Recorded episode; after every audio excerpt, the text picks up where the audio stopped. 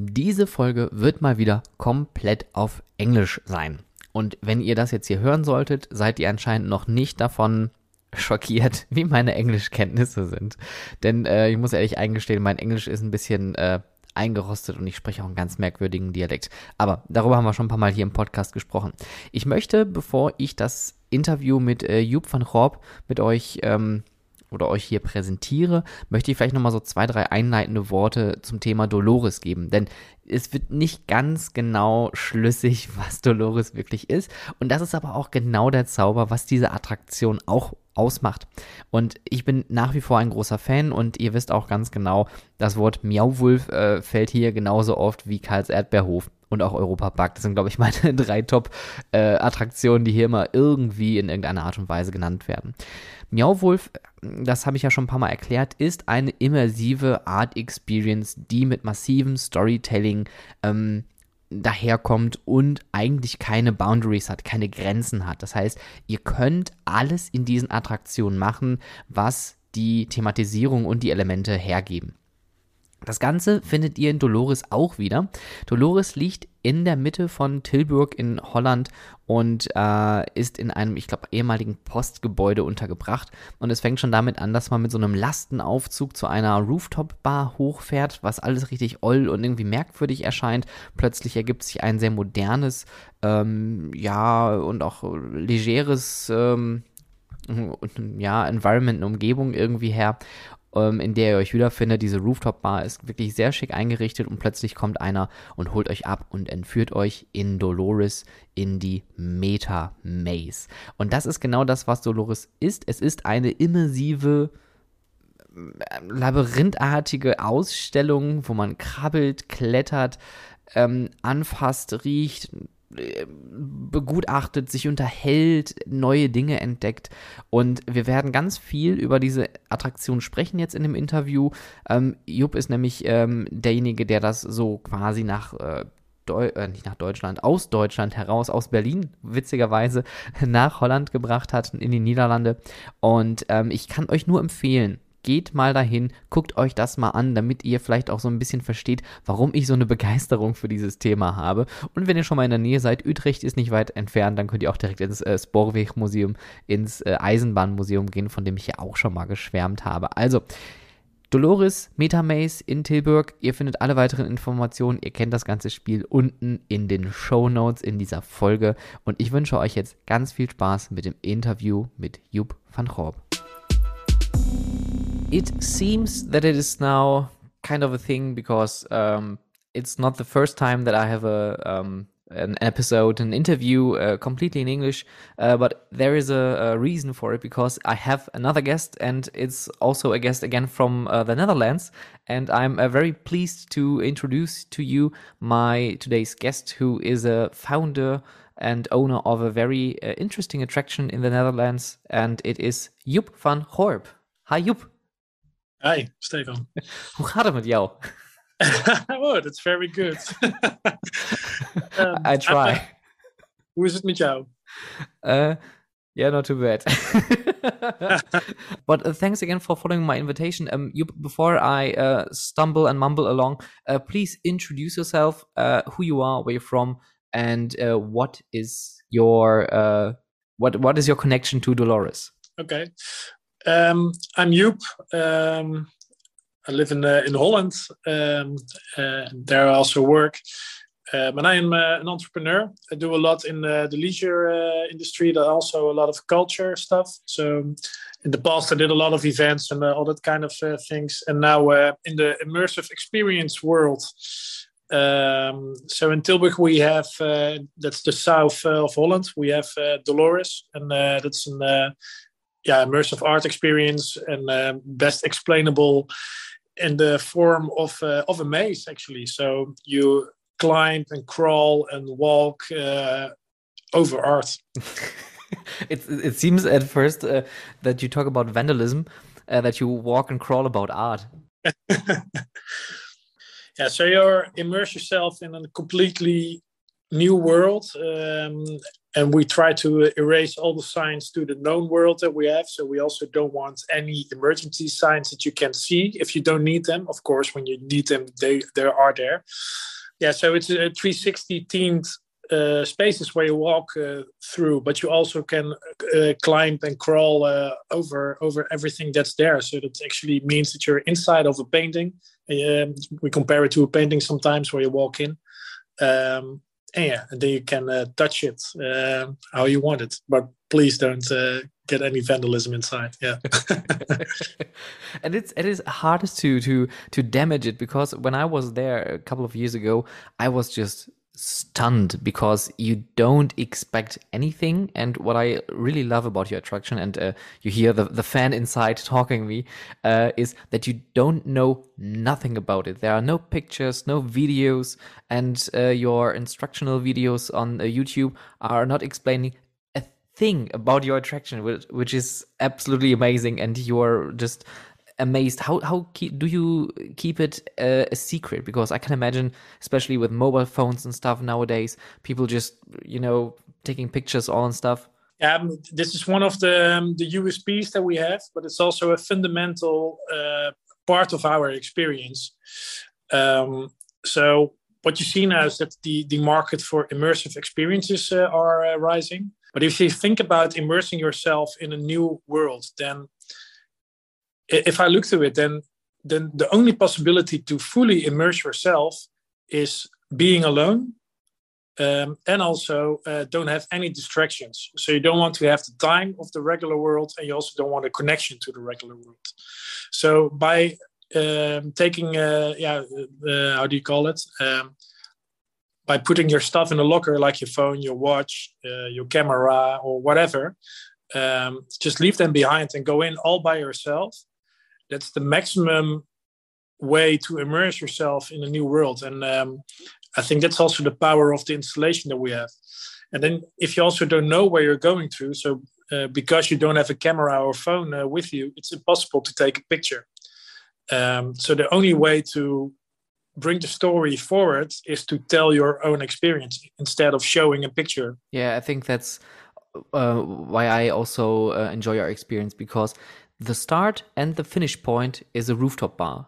So you have like a social experience and then you do the the art immersive experience and then you are back in the rooftop bar and uh, I hear just people trying to figure out what just happened. Yeah. But how how, how important is this this rooftop experience uh, in addition to your immersive art experience? Yeah, the rooftop is actually um, the existence of it is um, uh, is actually the, the, the that doubled in size. So we needed a space where people could have a drink before and after uh, when they were waiting to go inside or waiting uh, till their friends are back. So yeah, and then we found this really astonishing uh, location that we have in the city center of Tilburg with a big rooftop, and um, it's a big uh, on, uh, with a terrace, but we also have a big uh, inside part of the restaurant and uh, and off the rooftop. So um, so actually there was not the original idea that we were developing a rooftop but then yeah when we found this location it was like one plus one is two. So uh, yeah we, we, we did that. A small update about uh, your experience uh, and, and which uh, which it is now. Um, we moved the the entry uh, and exit uh, of the maze one level lower to have a more secure uh, space where also the vibe is a little bit different than uh, than the rooftop, but still uh, comprehending. Why did we do that? Uh, there was because we have a capacity uh, problem because the rooftop uh, was full on the Fridays and Saturdays, and the maze was also. So sometimes you were one of the lucky, but sometimes it was possible that you, when you came out of the maze, you couldn't get a table to have a drink. Yeah. So uh, we separated the two to uh, maximize the experience. So we, I, I just realized that we are already talking about uh, what's going on and all the stuff around because we too know what what's happening around this uh, experience. But let's go a little bit back in time and uh, go back to the point where you just realized, well, that's a thing. We could do that. How did Dolores happen? Yeah, so I first uh, visited an, um, an installation of uh, Carmen Noya in uh, Berlin, and uh, that was the big inspiration for the project that we did. I asked uh, the crew of Carmen Noya to come over to Holland, and also, um, uh, yeah, we implemented a lot of Dutch artists and also from other countries to it. So eventually, there were around 70 artists. Um, they worked on the maze in Tilburg um, for over uh, 13 months. Um, it was a crazy time, a lot of fun, a lot of stress, but um, was really cool uh, period. Um, so yeah, and uh, they created the maze. Uh, the maze exists out of uh, 40 uh, different uh, rooms. Um, yeah, and then um, it's not the regular maze as how, how the most people look at it. So it's not a grain maze, um, which is only flat. So you really go up and down and slide and uh, climb. And it's really a physical experience. Not too much but a, a, an easy physical experience.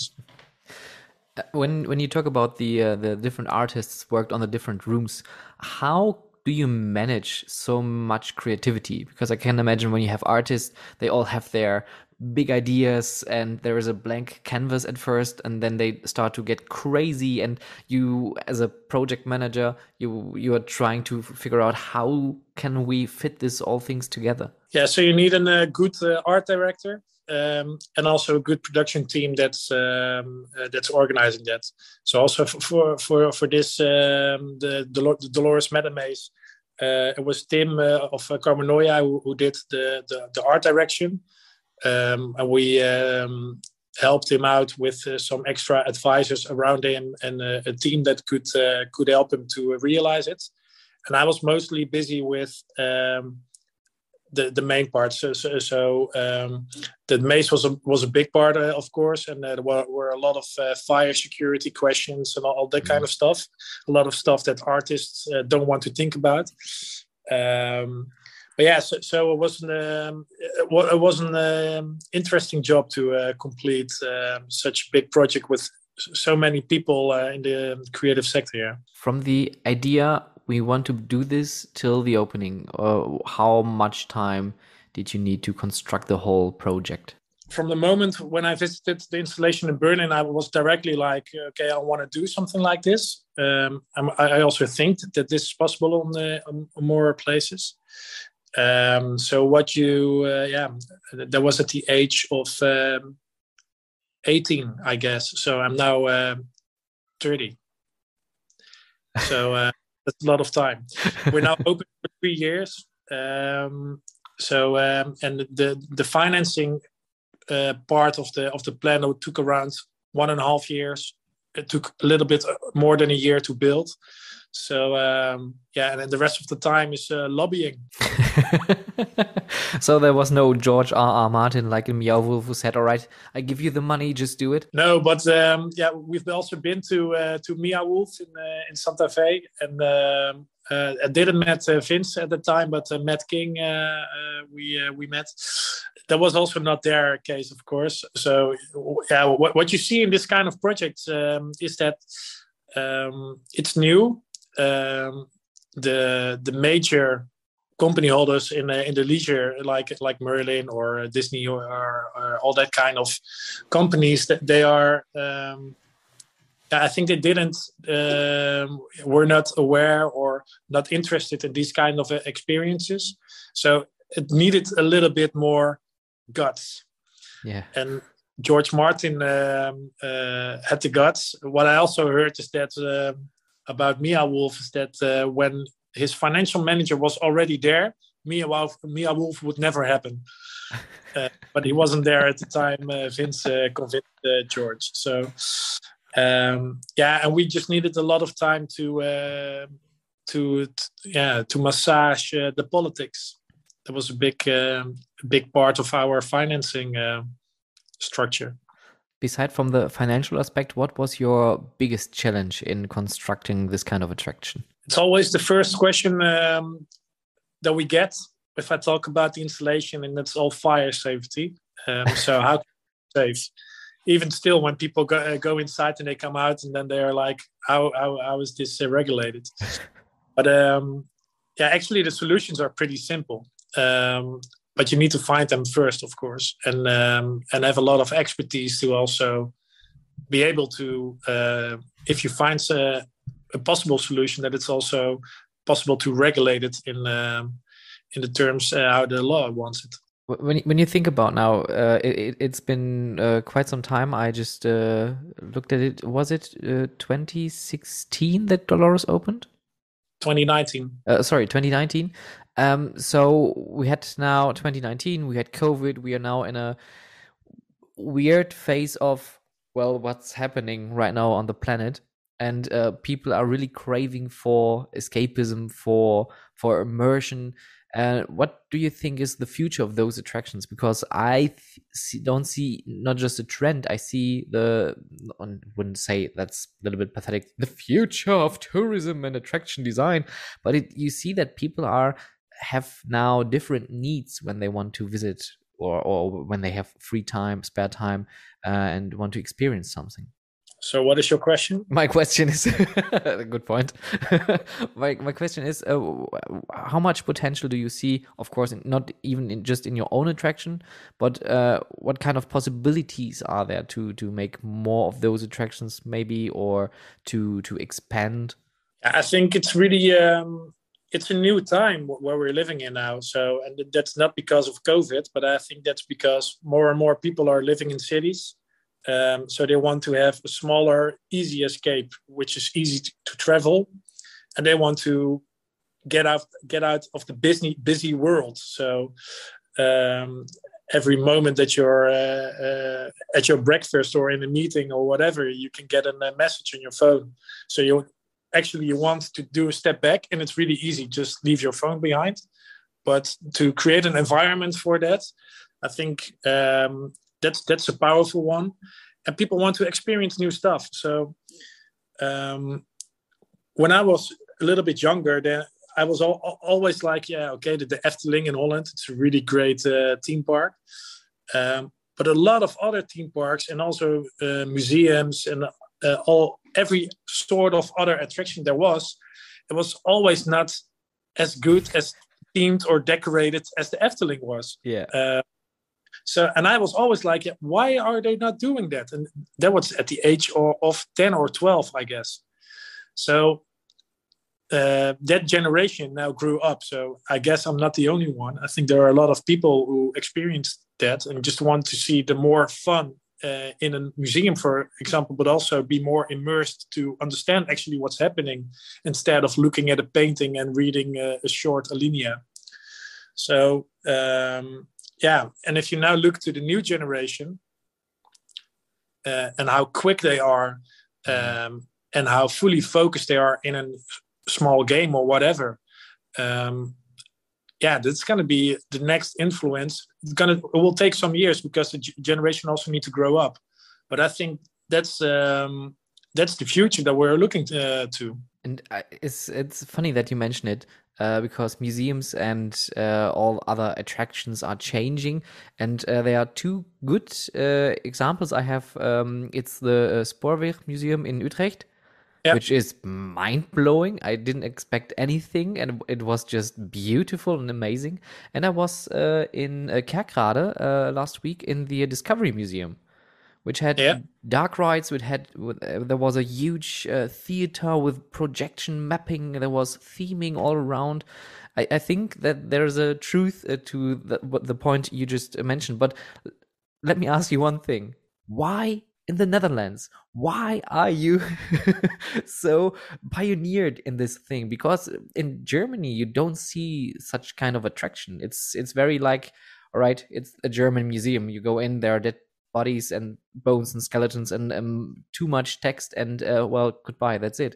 Yeah i think this is really connected to the uh, urban developing. So um, actually the idea for dolores came out of berlin. So uh, that's it's funny. But if, if you look to the, the, the development of uh, museums um, and other sort like attractions um, yeah, um, then I think in Berlin there are some ex- examples. In Cologne they try, um, um, but yeah, and then Germany is really big, so there are a lot of cities uh, that are not so big as um, maybe maybe some cities in Holland. I, I, don't know the exact numbers for that. But then the other part of, of that is that in, in Holland uh, there are living 17 million people. I think in a one fifth or one sixth of the full Germany, and Germany is uh, 80 million people. So actually, Holland is just a big city. but would you say that Dutch people are more um, more curious than maybe other people? I wouldn't even point it out down to uh, to German because we are well curious, but we are very, very introvert as an audience. But I think what I have experienced, uh, Dutch people are more outgoing, more brave, more curious, trying new stuff. Yeah, and easily bored. So they um, really they want new stuff. Yeah. okay, so you have to always come up with new ideas. Yeah, a new idea and to be to stay top of mind. Um, and then afterwards, we want to have a drink. that sounds like a good concept. Yeah. um, well, talking about keeping up uh, things up to date. Um, do you keep Dolores up to date? Are you changing rooms, themes, art installations? Yeah, so we we, uh, we changed um, some some yeah ex, uh, mostly the the exit during uh, Corona because we have the new routing um, uh, inside um, of the because of the lounge. And for the rest, we we try to keep it up uh, up to date, but we will not change uh, like big parts or really change the full room. Maybe in a few years, but the upcoming years we will not do that. Okay, but are there any plans to maybe uh, expand the Dolores brand? Yeah, for sure. Yeah. Okay, that's a quick answer. quick reply. I see. I, I know some some good places here in in, in the Ruhrgebiet, uh, because in Germany we have the massive problem right now that all the inner cities are uh, dying. Uh, most of the biggest brands, uh, like warehouses and, and uh, shops we have, are mostly broken or uh, leaving all their um, their um, what's it called buildings uh, behind and there's a mass, mass uh, it's a leerstand. There are so many empty yeah. shops and retail right now. Uh, do you think that those immersive experiences can maybe not the solution for it but can help to make people go back into the inner city? Uh, yeah for sure. Um, but um, it really depends on the experience and also on the location. Um, so for, for if if you go to uh, Antwerp to uh, Anvers in Belgium, then you have the some experiences in the in the the main shopping street. Those those kind of experiences um, are really good for uh, the specific audience that was that's also walking around there. What I don't believe is that um, the the shopping halls will be the next uh, sort of theme park or something like that. And if you if you hear the phrases that they use from a place to buy to a place to be, that's the one of the main phrases they they use everywhere.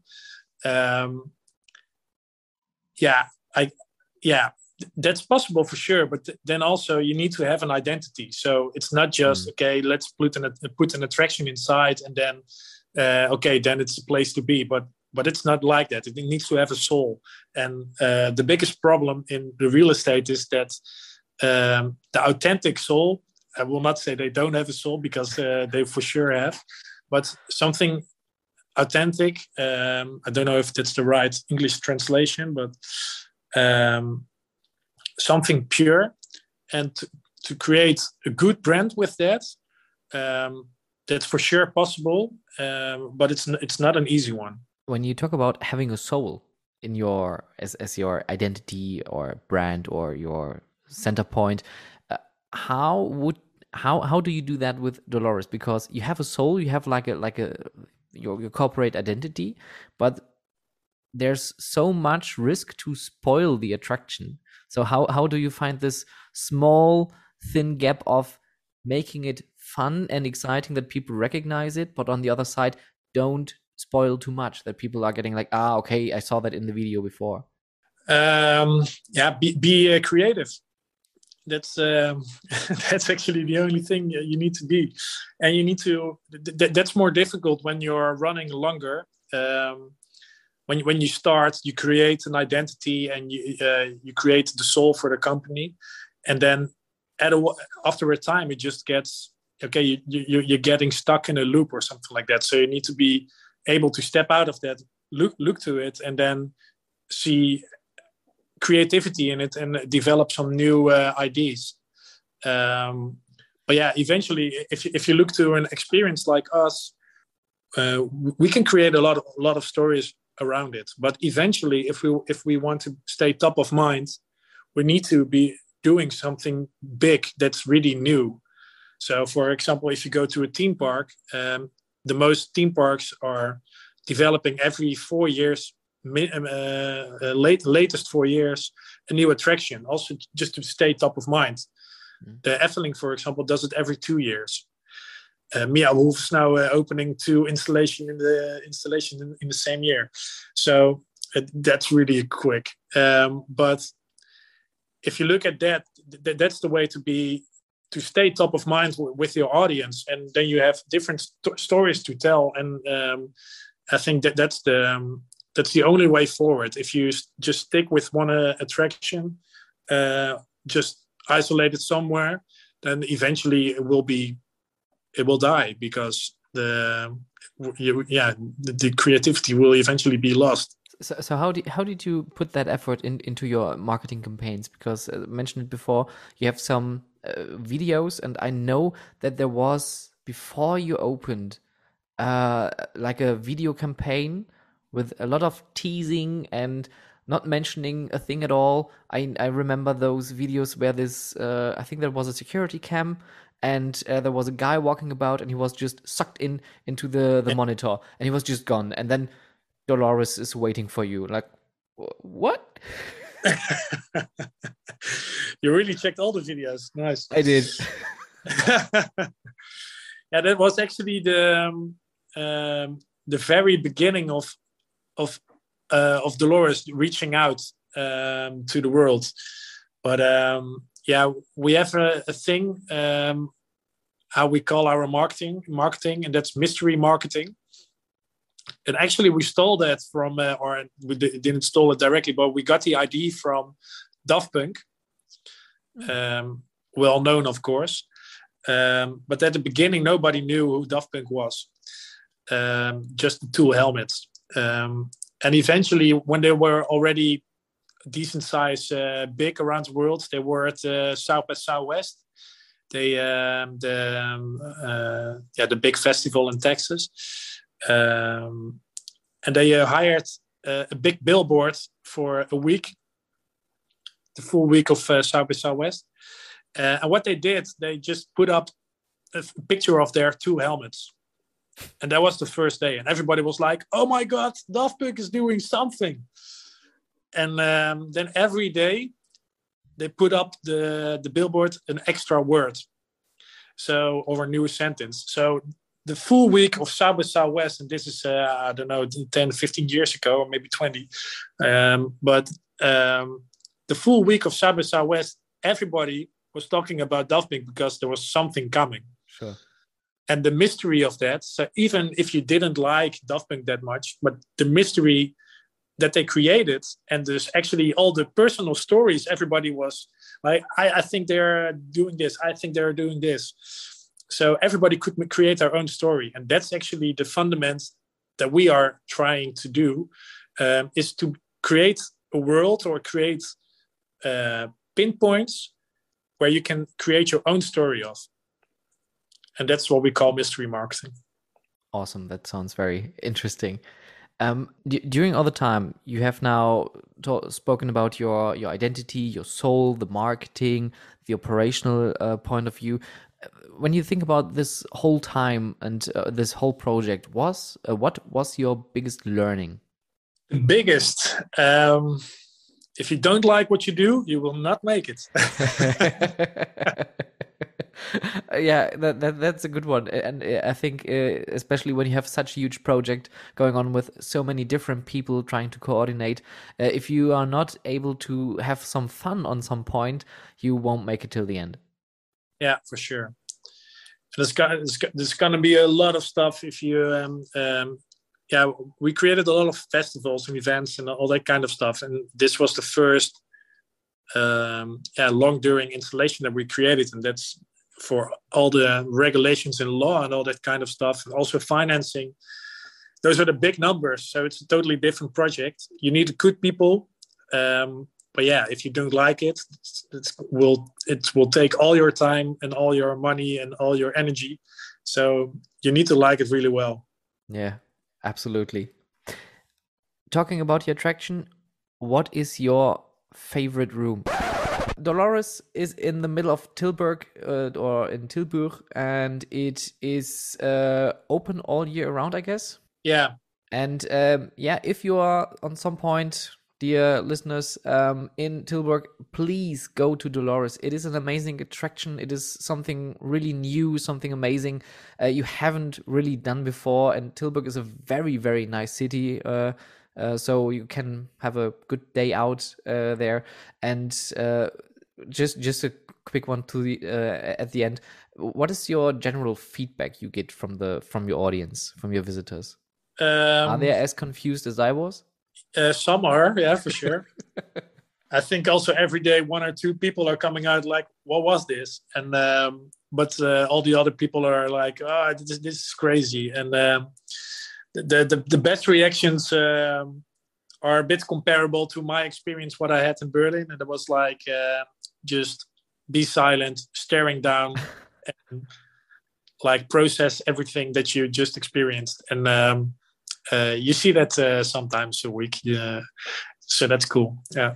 Is is there anything? Is is there like a really memorable memorable uh, um, encounter you had with visitors? Uh, within your attraction? Yeah, a funny one. Um, um, so what we say to people um, is that if if you are a bit scared or just your your your your tension is getting too high, then we say um, just talk to another guest uh, and uh, uh, go further on your on your journey together. Another rule, uh, or it's not a rule, but it's more like uh, we try to get people as silent as possible inside because that's the best for everybody. Um, so if you have a group running around screaming, "Oh, check this room or check this room," then then then it's a different experience. The, the coolest experience is to be on your own and maybe sometimes well, like, "Oh, oh, here's another person." So what happened? Um, a girl was uh, a bit uh, scared inside, and she asked um, a guy that was passing her um, can I go with you? And the guy said, you need to be silent. And then he walked uh, further. and uh, till today, she's still in there. Yeah. she's part of the art installation right now. Yup. Thank you so much Poor for girl. your time. It was it was really amazing, and uh, I can just mention it again. Uh, check it out. Uh, you can uh, go on dolores.nl and you see all the further informations, opening times, ticketing, and uh, where this attraction can be found. Yup, thank you so much. Thank you.